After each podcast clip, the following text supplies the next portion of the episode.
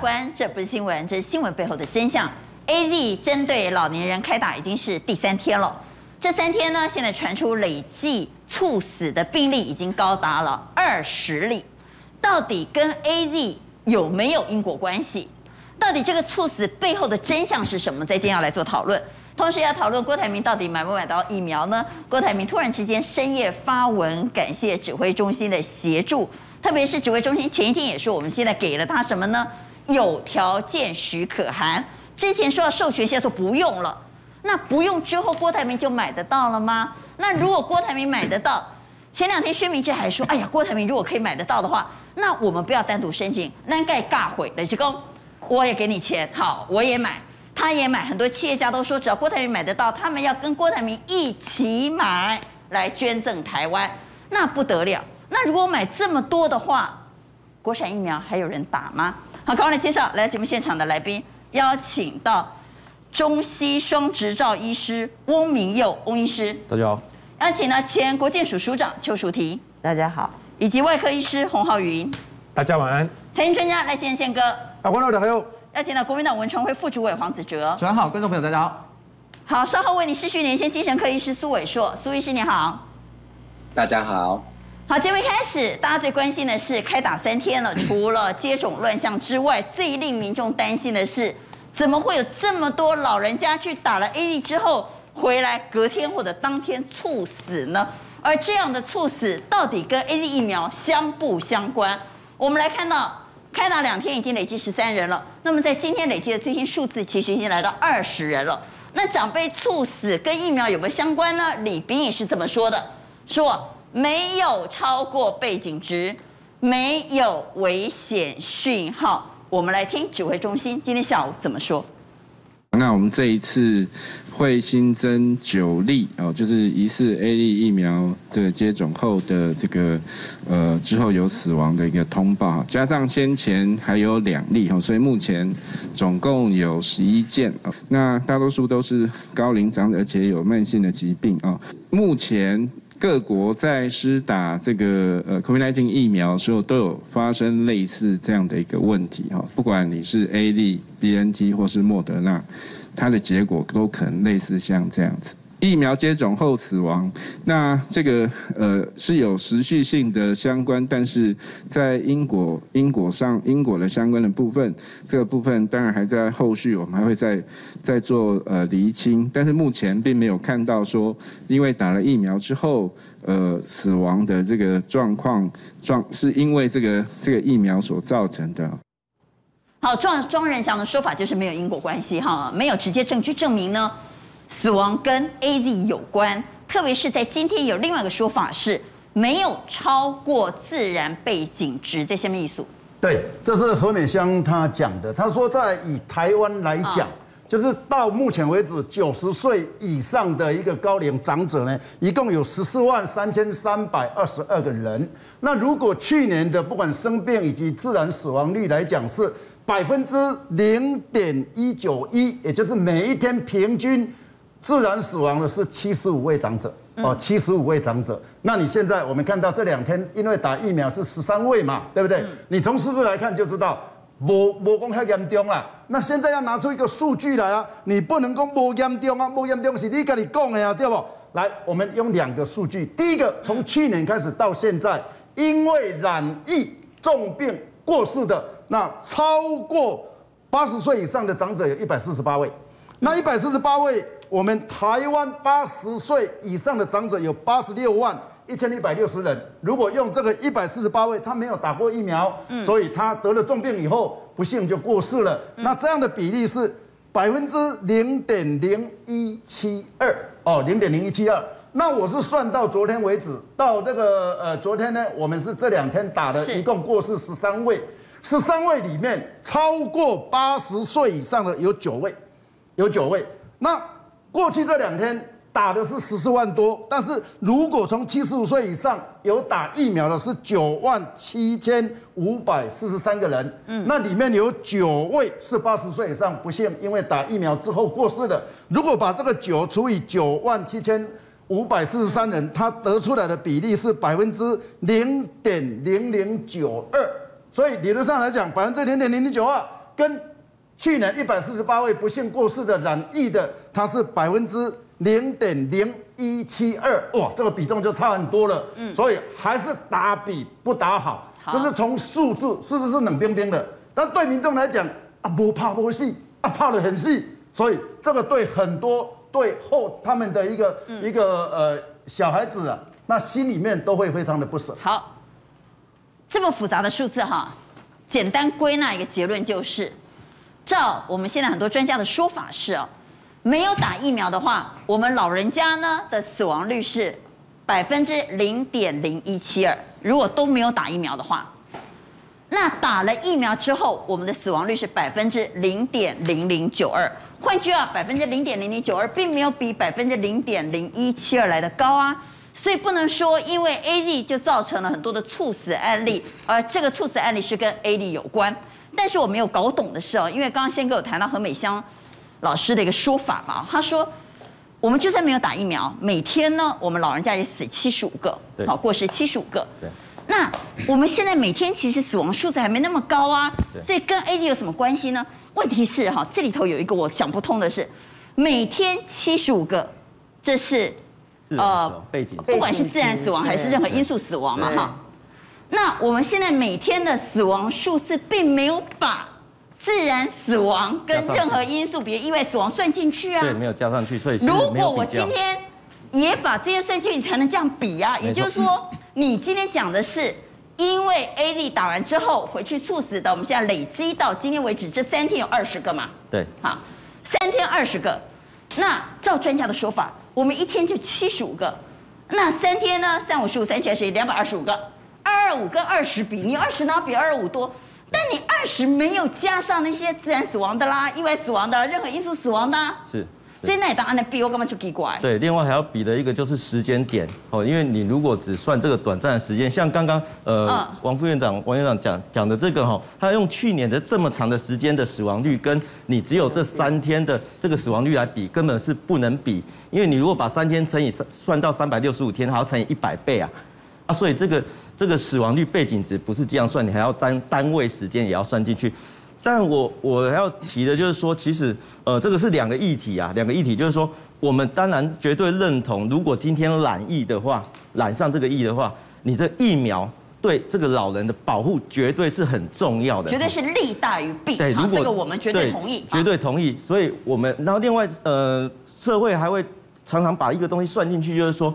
呃，我们一直在讲什么时候可以解封，就是说疫苗覆盖率，疫苗覆盖率是。可是大家吼都没有搞清楚，疫苗覆盖率要的是我们在社会中互动的过程，人与人接触互动的过程中，你这一个人如果是扮演一个会常常跟很多人接触的这种可以当超级传播者的话，他打了疫苗，他才有所谓的保护力，阻断形成免疫墙。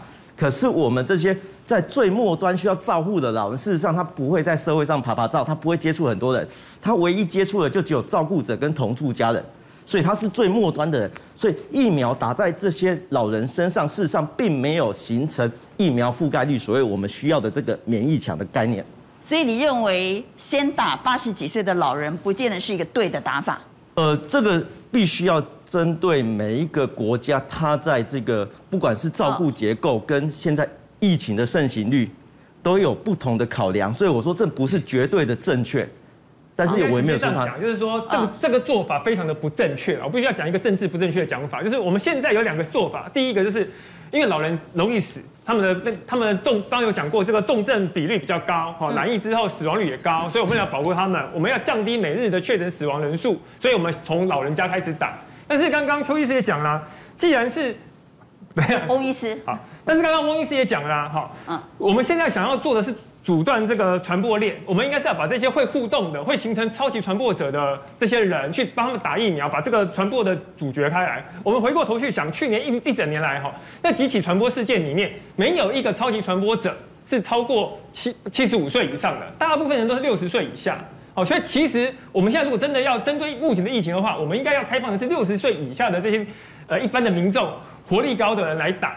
但是，因为我们现在疫苗人数不够，那如果你现在开放这些年轻人来打的话，就会像去年流感疫苗一样，我们开放的比较年年轻的人打之后，大家这些年轻人一下就把疫苗都抢光了，就会暴露出指挥官手上疫苗不够的这个窘境。好，来，好，署长。这个第一个，为什么现在看到的死亡人数比何美香讲的低？因为那些真正最孱弱、躺在病床上动都不能动的人没有出来打，所以当然会比较低。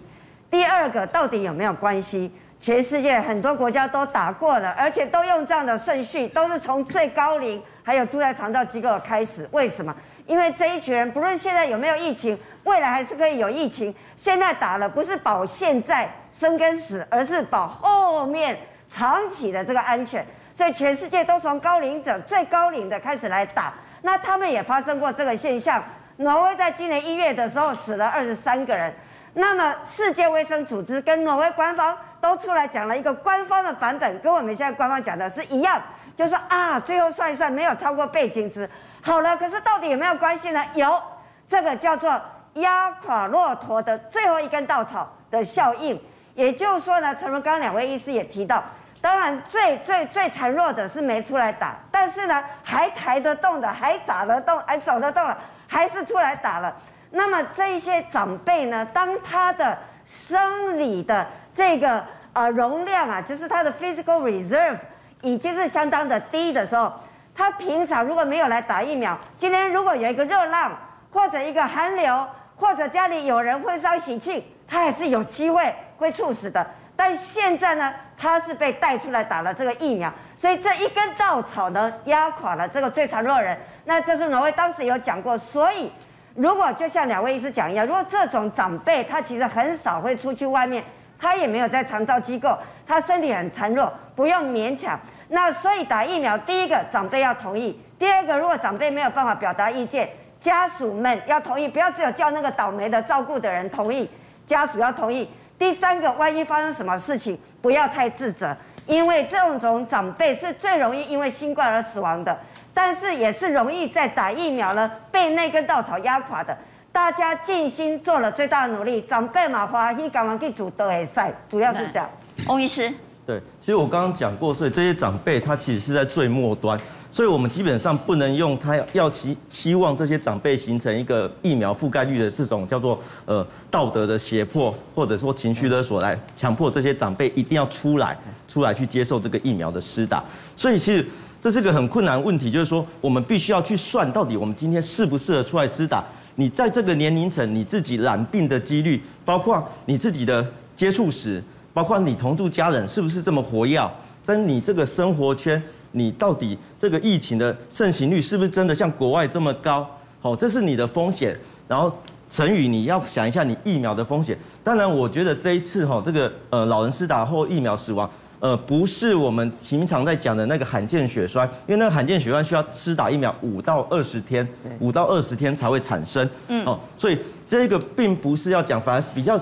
接近署长讲的，就是说压垮骆驼的最后一根稻草。对，因为我们事实上我们在打疫苗之后，它就是要诱发我们的免疫反应。可是这个免疫反应事实上会调动身体的很多资源，但是在这些比较孱弱的老人身上，这些调动资源的过程，他有没有办法负担？就是他要承担的风险。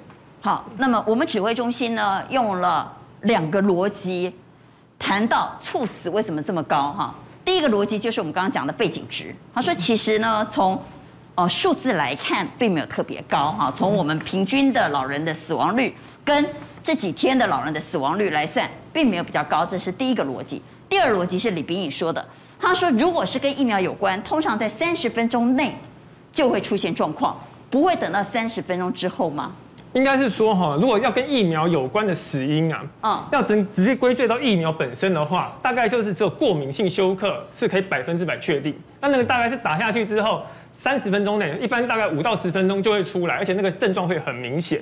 哦，那其实我们可以看一下，现在只要针对这个疫苗有做过三期试验，第三期试验因为人数要够多，我们可以看到比较少见的这个副作用跟一些呃民民众的反应。那你会发现说，像严重过敏反应的话呢，不管是 AZ 哈 BNT 这些，他们其实反应发生的几率都很低，而且这是很快发生的。那以死亡事件哈，我们举个例子，美国一开始施打那个莫德纳疫苗的时候，第一个月。全国就通报了一百一十三例的死亡人数，但是呢，之后的调查发现说，这一百一十三例呢，都跟施打疫苗没有关系，就是刚刚讲的有时间上的时序关系，但是却找不到因果关系。那你发现说，这疫苗导致死亡的因果关系都没有，这一点我就要再骂一下政府。在去年流感疫苗的时候，因为一开始的政策的问题，所以流感疫苗一度缺货。当时政府因为手上疫苗不够，他做了一件事情，就是放任一般的新闻去报道韩国的疫疫苗不良事件。对，当时就造成了民众的恐慌。不敢打。但是后面的新闻呢，他没有讲出来。后面这些新闻去追韩国的那几起疫苗相关的死亡案件，最后的结果也是并无原呃并无相关的因果关系。也就是说，其实大部分的疫苗都是安全的。在这里，如果你打完之后半个小时内没有出现过敏性休克，你回家之后一天死亡、两天死亡，要赖到疫苗身上，其实非常的不容易了。好，换句话也就是说呢，我们不希望因为这几起的猝死事件而让我们的疫苗施打出现缓打潮。不管怎么说，打疫苗仍然是利大于弊。不过说到疫苗，我们也来谈谈郭台铭到底是不是有机会买到疫苗呢？关于红海要购买 BNT 疫苗，那听说已经有收到指挥中心的有条件专案进口的许可函。那另外说，但听说这个郭台铭先生本来要委托台康生技被拒绝，然后来又找上德国 BNT。呃，可以信任的玉立公司，那不知道指挥中心这边有没有收到更改委托的讯息？红海这边哈，我倒没有收到要做什么样更改。好，那我们已经给了这个有条件的一个许可。好，那接下来双方还有一些官司的一些哈法律的文件，好要来做相关的讨论。如果郭董他可以取得上海复兴的 BNT 疫苗授权书，是不是就能够办理进来？那另外，如果是的话，只要未来产地不是大陆，然后是在德国上飞机就行，是这个意思吗？呃，应该是没有没有说直接的这样回复啦。那有关这个部分，我们当然就是呃是是他最后的一个状况来来来协助鸿海这边的一个申请。郭台铭卡关有解了吗？我们来看，对 BNT 疫苗的输入，现在全民是充满希望啊。郭台铭在昨天还深夜特别发了一个，呃，是发了一个文啊，特别讲到他非常感谢。我们来看一下，他非常感谢什么呢？他非常感谢指挥中心的协助哈。一方面他说指挥中心呢确实呢全力协助他。第二个呢，他讲到他说谣言止于智者，先哥。对，那一般来讲哦，那种深夜发文必有大事。那郭台铭的发文里面有三点，第一个。目前来讲，疫苗的事件进行进行适中。第二个，所有媒体的报道都没有经过有灵基金会，没有经过我郭台铭同意，所以全部都是谣言。第三个，感谢卫福部最近不不仅仅是给他的一个呃有限的一个授权书，而且也同意未来的这个药品的一个进口，他只要是出货证明就可以了。这是最主要这三点。那讲到谣言，最近就有某媒体报道。第一个，他讲第一点就是我跟你讲，是德国 BNT 的高层讲的。他说不想跟郭台铭呢做生意，为什么？第一个，郭台铭太政治性了，这个人太政治性了。第二个，我跟他做没有安全感。第二点，郭台铭会透过媒体、透过民意、透过投资人来施压。哎，那是德国药厂哎，德国药厂，郭台铭透过台湾的媒体去跟他施压，他的媒体有那么大吗？这是第一、第一、第一点。第二点，他传言郭台铭曾经透过台康生技要直接搭桥跟 BNT 买，结果呢也被 BNT 拒绝了，所以后来没办法就去找玉立，玉立冷冻嘛，就是那个冷链的玉立。那希望玉立就说啊，老郭啊，你不要啦，不要这样搞啦，你干脆钱直接捐给卫福部，那我由我玉立跟 BNT。跟台湾的卫福部，还有上海的复星，我们四个来签一个四方合约，那货马上就来了，就是他们的讲法。那这个讲法一出来，又到啊，老郭买不到了，所以为什么那个陈时中在立法院讲郭台铭买无啦，民间今嘛无得买啦，连我们的行政院长讲，哎，你叫我买疫苗遐简单了，都不是你买鸡腿个，所以大家讲啊，郭台铭无法度啊。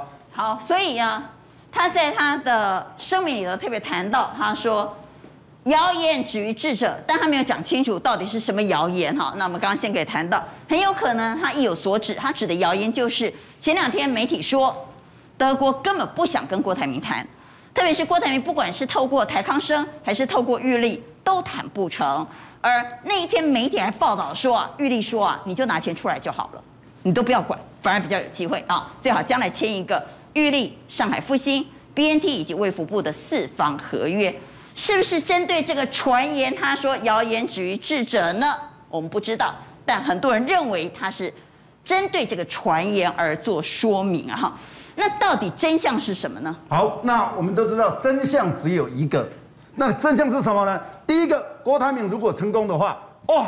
这个光环规划拢叫郭台铭旁的，这是对乎卫福部来讲啊，我的规划变老二，我变到小小弟啊，所以这个是绝对不能让他成功的。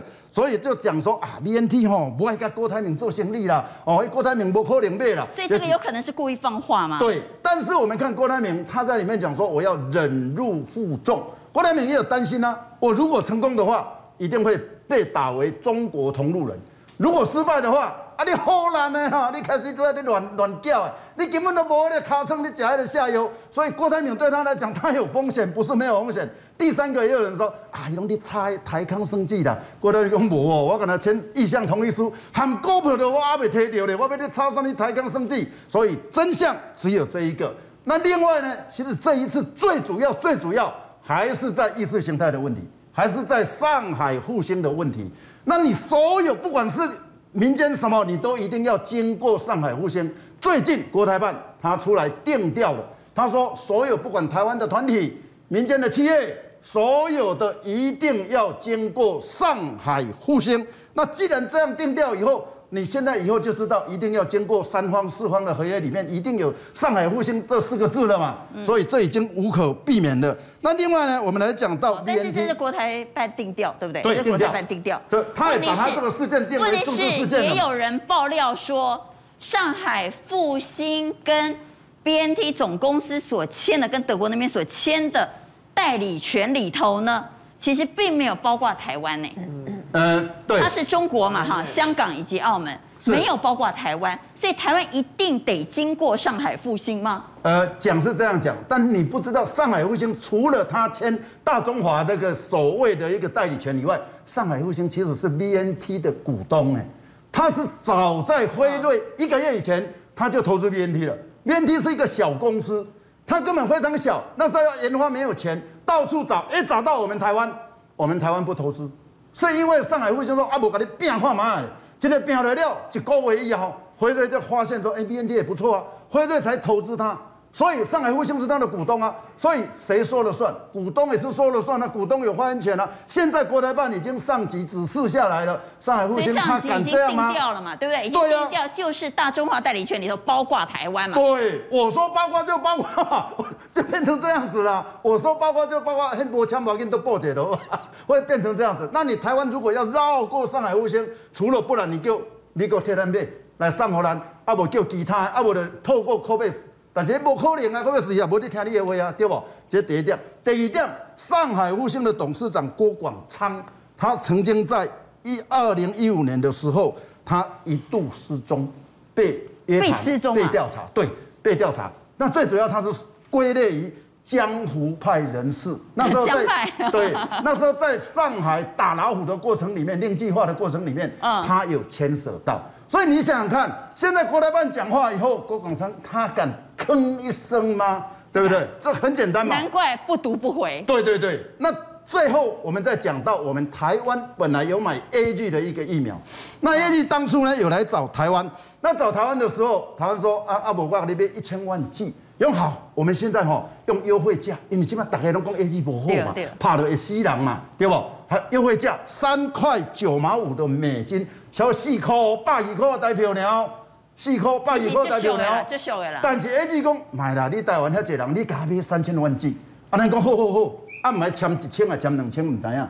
但是签约的时竟然跟他签讲买甲买偌济，无签到货时间没有签，想不到。一下子疫情第二波、第三波起来以后，喊 AZ 嘛变抢手货啊！啊，既然阿关我跟你无签到货，啊，人即种诶卖较好价我就先好伊啊，所以而且咱有签时间一定要先好人嘛。是啊，啊，咱一定是排着上尾啊嘛，因为咱阵第一批就上嘛。那在苏文昌说，我们之所以订了货一直到不了货，是因为厂商没有货，伊讲无给退啊，伊毋是有一个安尼讲。是啊，啊，到底是无给退，还是咱无签日期？哎、欸，咱所有跟民间签都嘛会签日期啊，比如讲阿关，咱这个家庭工程和你做，你当时开始做这个对员工，迄种一定有固定的，迄个迄个 SOP 对啊，你怎么一个政府大中华民国的政府跟人家签，竟然没有到货日期？哎、没有所谓赔偿条约，一般都嘛有赔偿，你若无交的时候，你要赔我偌济，你才会惊嘛？你也乖乖啊交我嘛？不然为什么连台积电也一样啊？台积电讲你若给我停电的时候，我若万一若欠人的，我还去用罚钱啊？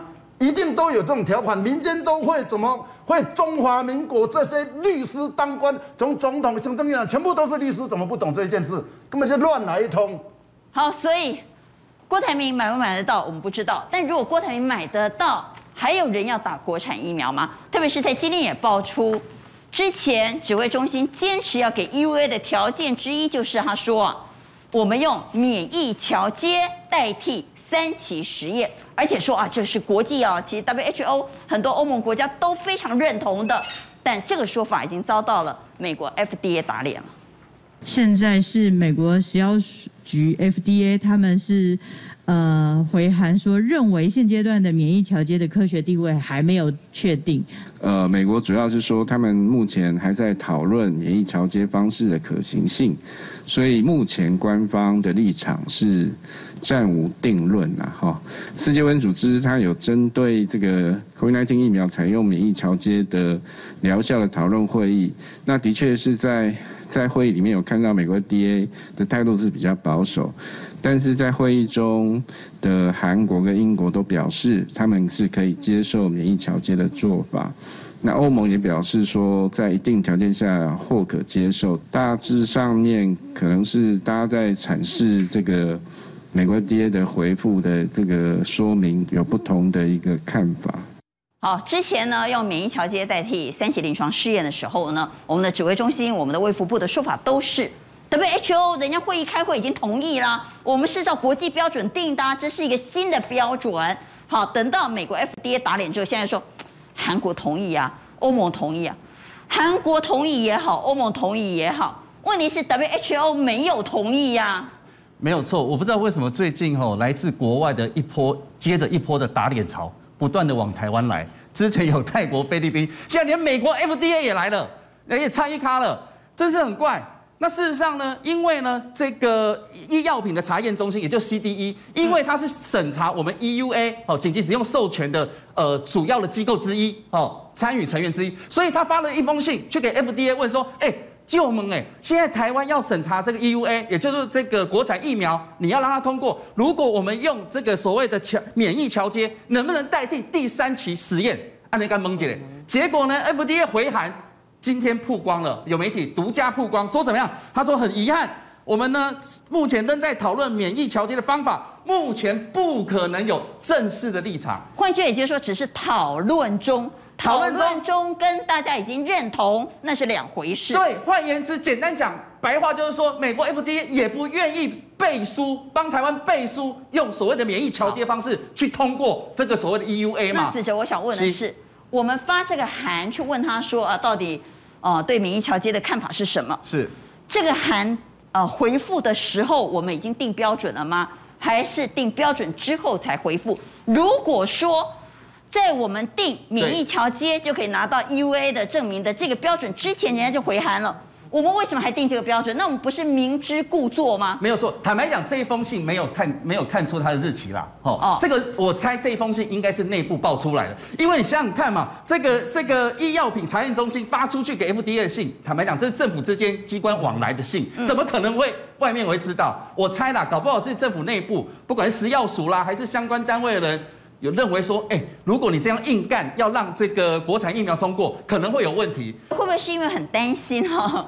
大家对国产疫苗的疑虑很高，再加上郭台铭现在要买了，我们也不知道他买不买得到哈。那国产疫苗到时候要是没人打怎么办？所以据说现在包括经济部都发函到各工业区，要求呢。对。你要填你要不要打国产疫苗的意愿书？那如果你说你不打的话，你就不能造册哦，不能列在造册。那对民众来讲，就是现在陷入两难了。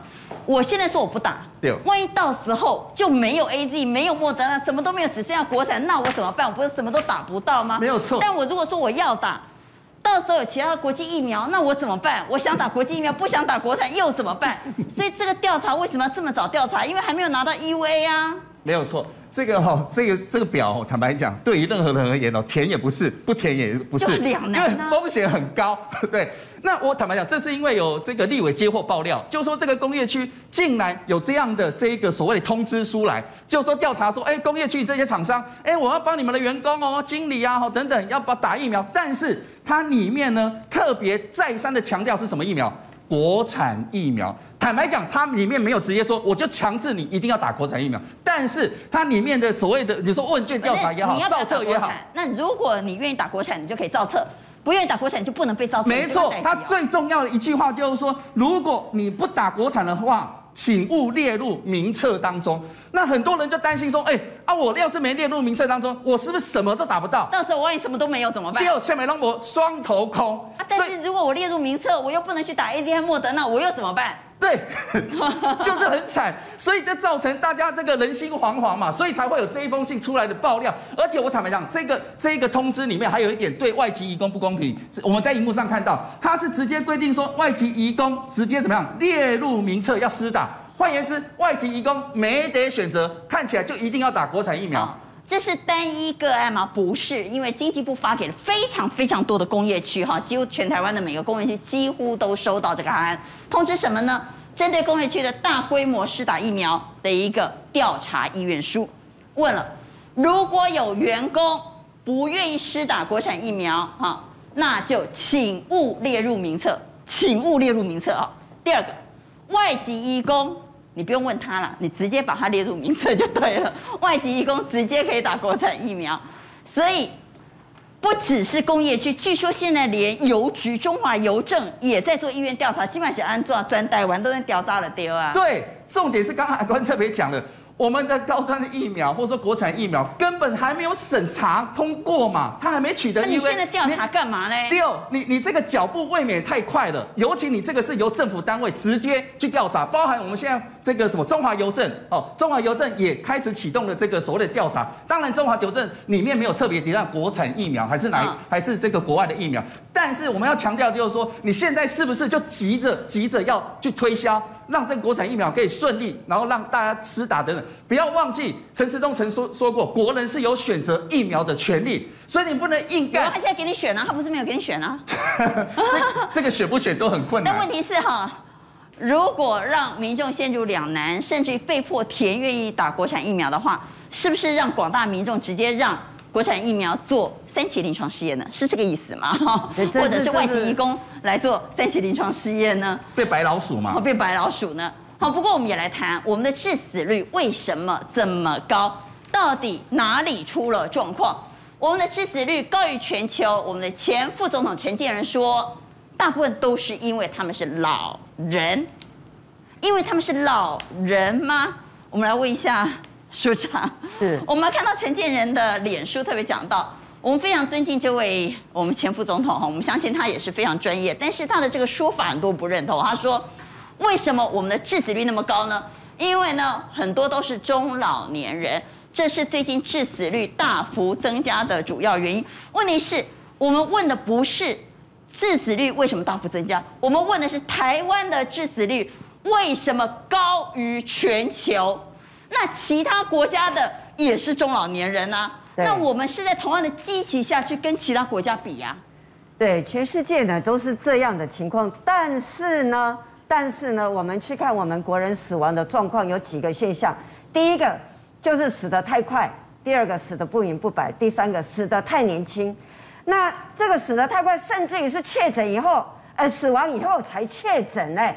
所以显然我们就是发现的太慢，又发现的太少，因为发现的太慢，导致于这些民众呢根本来不及使用在轻症的时候有效的这些治疗，包括例如单株抗体，包括适当的这个监测跟氧气的治疗等等。同时呢，我们呢没有广大的去筛检，所以呢死得太年轻。今天跟昨天都还是继续有三十几岁、四十几岁的人死亡，全世界的死亡资料连结起来看，三十几、四十几的这个致死率是万分之七左右。结果我们有十几位，好，我们三十几、四十几，这个各位可以看到啊，就有十一位。光这十一位哦，背后的黑数就代表了他们应该有大约一万五千个人是感染了。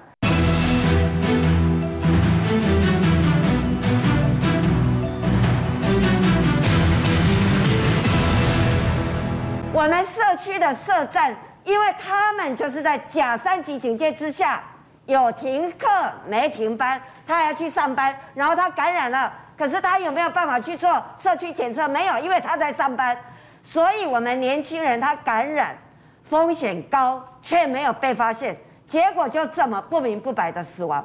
好，所以这些就代表我们太慢发现，没有做有效治疗，而且有太多人根本没有发现，黑素很多。好，我相信造成我们致死率高于全球。一方面，我们的疫苗施打太慢；另外一方面，就像刚刚时光所说的，我们的医疗出了问题。再来，既然谈到医疗出了问题，我们来问一下洪医师。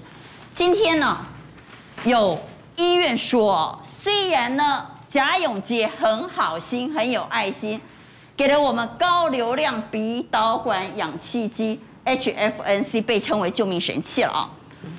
但这三百多台的救命神器呢，很多医院说用越多赔越多，因为健保不给付，甚至还说因为这样，很多医生抢着用，没管义用，那这样不是很可惜吗？嗯，应该是说这个新闻出来之后啊，那大家就有些人在讲说这个好像捐出来这个东西哈，临床上面使用率不高。那我们后来发现说是这样子，这个机器本身呢其实不贵，贵的是耗材。哦，那那个耗材呢？二十七万嘛。它那个鼻管比较特殊啦，因为它那个高高的高流量，然后那个高湿度的气一一直往鼻子里面灌。虽然那个管子是特殊的专利管子，那那个耗材大概一天的成本加成人事费用大概要三千多块钱。好，就是我们画面上看到蓝色的这条管子嘛。对，是的，就是它，你会发现它跟一般的那种漫画或电影里面那种小小的细细的笔管不一样。那、嗯、它这个气是比较粗的管子。这个管子是耗材，也就是说它是用过就要。它里面的涂料让那个水汽不会随便凝结。我们其实台台湾有一些厂想要去试着做这个，就发现说做出来哈，那个水汽会在里面凝结，然后到时候那个管子里面都是水。但是国外的那个东西真的是比较不一样。但是我看到媒体说这个本来就是自费的，不是吗？呃，之前哈，在这个东西完全还没有上来的时候呢，哦、这个东西的确是自费耗材。那这个大概要民众自己自费的话，一天大概是要花到三千块钱的费用。哦、但是健保哈，在他把它列在呼吸器的治疗里面之后呢，是给了他一个健保码。那它的上限呢，每日只能申报一千七百四十五点。那这是点数，还不是元？一七四五。那如果一七四五，假设一点一块钱，不过只有一千七百四十五，但是刚浩云说，那要三四千块的成本，那就不付成本了。换句话也就是说，对医院来讲，我用越多赔越多喽。临床上其实健保常常出这种问题啊，就是我们出的东西，哎，健保给的钱其实跟我们的成本有一个落差。那在这个上面呢，其实很多医院因为有其他地方可以赚赚赚钱的部分，那就算了，好，可以重新再挖东墙补西墙。可是在这个例子上面呢，因为这个东西它的机器本身已经没有什么东西可以去去填补这个洞了，单纯耗材跟人力就不敷成本，好，所以这个东西其实在临床上的使用，很多人其实我们这次脸书上面很多呼吸治疗科的医师们都在分享说，这个 HFNC 哈，这个六年前七年前他们都知道，啊，六七年的临床使用经验是多少？哎，零。因为这个东西大家用了，其实赔钱，而且在临床上没有那么好用。治疗新冠肺炎是不是非常重要？而且是不是真的是救命神器？呃，它如果是的话，我们还是用专案处理啊。嗯，对，在这个案这这个案例，好，这一次只要被确诊或疑似病患，治疗上面都是用专案补助的。可是对于那些没有确诊的人，他们如果有呼吸窘迫的话，他如果使用这个，在就会回到健保的这个框架下面，那还是赔钱的个案。最近很多媒体一直在讲救命神器，救命神器是。事实上，这个高高流量的鼻导管哈，不是救命神器啊，它的重要性，哦，我们上礼拜没有讲到，呃，我有讲到，它事实上是减少十五趴的插管的可能性。好，然后呃，我要讲一下，其实这个鉴保价一千多块每日哈，事实上我们耗材鼻导管的部分大概是九百多块，然后有医师，我想这个再确认一下，有的医师提供他是说十四天两周要换一次。但不不是只有换那个鼻导管，还要换里面的滤材哦。所以九百多块换滤材，这个是还好。但是那个他刚刚有讲含氧气费，重点就在这个氧气费。我们为什么要用这个高通量鼻导管？是因为我们可以开到每分钟六十 liter 的氧气。这我上礼拜讲过，这是一个超级浪费的行为。每分钟开到六十 liter，用这个气的正压把你的呼吸道撑开。撑开这个管径之后呢，我们呼吸的阻力会下降，我们的这个呼吸前负会减少，所以病人可以比较轻松的呼吸，比较不会进入插管的阶段。但是这个每分钟六十 liter 哈，你如果把它换算成氧气泵，我不知道我们台湾买大概多少钱，换算起来一个小时大概一百零八元，氧气的成本哦，是二十四小时就两千六百元哦，所以根本就是赔钱呐，就是洪医师讲没错，这个是赔钱呐，我还没算到人工哦，你医疗人员要照顾，另外一点要讲的是，因为这个是开放式开放式的呼吸啦，如果你那个呃设备没有把它固定的非常好，事实上它是会泄漏的。那我们知道我们在用这个，我们在照顾这个新冠肺炎，我们很怕说产生一些气溶胶，导致这个病毒的气体是泄漏。每分钟六十 liter 这么大高容高通量的流速的大量的气体，如果你没有把它做一个很好的安装，所以呼吸照护人员也要进去，这也要人力，哦、还要人力啊，而且也必须，我目前的规范是必须要在负压病房里面才能去执行这一个。哦哦，因为我们真的担心他在一般的病房，他泄漏导致喷的到处都是病毒啊，所以才有人才有人笑说那个贾永杰不只需要捐这个 H H F 这个鼻管，他其实应该还要捐负压隔离病房。没错没错，贾永杰一片爱心啊哈，但很多医院说用越多赔越多，所以不愿意使用。我相信健保局一定要解决这个问题，我们的医疗量能才能够得到解决，我们的致死率才能因此下降。还有另外一个原因，刚刚署长谈到跟筛检有关。之前被骂你为什么不普筛，为什么不广筛呢？现在指挥中心说好了好了，那我们来筛吧。我们现在呢开始进行广筛，而且我们现在用的是快速 PCR。今天我们去呃提出了一个这样子广筛的计划，那想问说为什么我们一开始不去使用这样的快速 PCR？前几天哈，那荣总在阳明。啊，进行的一个大规模的这样的一个快速的筛检，啊，那发觉这个效果很好，所以我们决定把这些仪器哈，先有一部分。先拿出来到社区的快呃的快筛站哈的筛筛检站来使用。目前居家快筛是继二十五号要来台，但是一个要两千五百块钱，甚至有三千元的，有民众反映是成本太高了。当然一般来讲，因为刚才讲这个两千多三千块，这是属于 PCR 的快筛哈，所以它相对的成本就比较高。好，另外我们有准备要进口另外一个品牌里面，那费用比较比较低，那大概三百块左右。好，针对广筛、快筛、快速 PCR 为您连线苏伟硕苏医师，苏医师你好。哎，主持人好，各位朋友大家好。好，苏医师，很多民众说，为什么今天才做？为什么那么慢才做？指挥中心说我要试验过才能做啊，苏医师。那美国的 FDA 在什么时候就已经把这个快筛神器做好了？事实上是在去年的大概是。七月份的时候，FDA 它就授权美国做一种叫做啊 pooling test，就是说你可以五诶四个人或者是五个人的样本就把它放在一起啊。除了刚刚讲的，就是说第一个你时间要快，像这个所谓的快速的 PCR，它大概十五到二十分钟，这个也是美国在去年就已经给它 EUA。那美国去年在七月的时候还给了另外一个 EUA，就是说他发现。美国的检验量呢还是跟不上来。啊，那时候从一天十万增加到一天三十万，美国人还是觉得不够，所以他用了一个方法叫做 pooling 的方法，就是你一次把四到五个人放在一起做，也就是说做一次的 PCR，你就可以把四到五个人的样本，那这样你在 PCR 的机器还没有增加的情况底下，你的检验量能可以瞬间增加五倍。这个美国是在去年的。七月十八号，他就给了这样子的。这样会不会比较不准？会不会比较不准？他当然有有要求说，你要做这样的时候，他有一个实验室的数据，那你要送回来 FDA 校正过后，那他们发现这个准确率没有问题。的确，也有人担心说，那这样会不会有不准的问题？是是是。但是他们发现，尤其在流行率已经比较下降，就是百分之十以下的地方更需要。为什么？因为要筛无症状。当时在美国，去年四月的时候，他们就发现，其实主要在传染这些，呃，COVID-19 的，其实有一半以上是无症状的传染。就像我们现在在新北抓到的非常多是无症状，所以你可以看到整个指挥中心哈，用我们台语讲一句话就是“美破给破”，他们就是自己不懂装懂，哦，就以为说，哎，这个一定要有症状才行。这个是当年 SARS 的时候，SARS 是先出现症状才开始传染，可是这一次的 COVID-19 跟 SARS 完全不一样，它是症状出现之前就已经传染了，先传染再出现症状，甚至有些人完全是不会出现症状的。所以现在最大的问题，包括我们在讲的死亡率的问题，确诊太慢。刚刚署长也有讲到确诊太慢，所以有些人是啊死在家里，或者是死后才确诊。为什么？因为我们没有症状的时候不给他塞。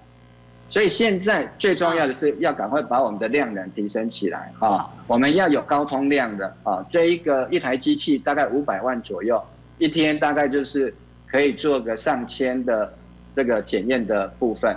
另外就是社区筛检站就要做刚刚您讲的这一个快速的 PCR，它可以二十分钟之内就确诊，不能依靠快筛，一定要做所谓的 PCR 快筛。好，谢谢苏医师接受我们的视讯连线啊。刚刚谈到了，苏医师谈到快速 PCR，我有点搞不太清楚。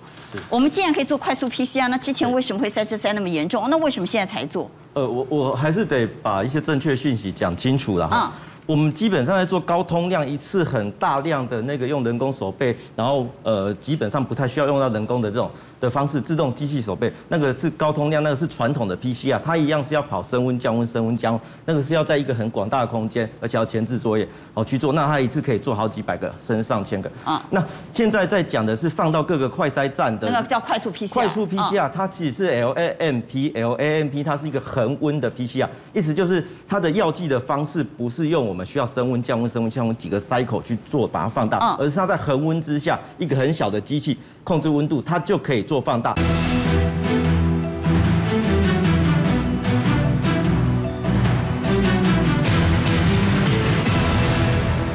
那现在在讲的是放到各个快筛站的那个叫快速 PCR。快速 PCR 它其实是 LAMP LAMP 它是一个恒温的 PCR，意思就是它的药剂的方式不是用我们需要升温降温升温降温几个 cycle 去做把它放大，而是它在恒温之下一个很小的机器控制温度，它就可以做放大。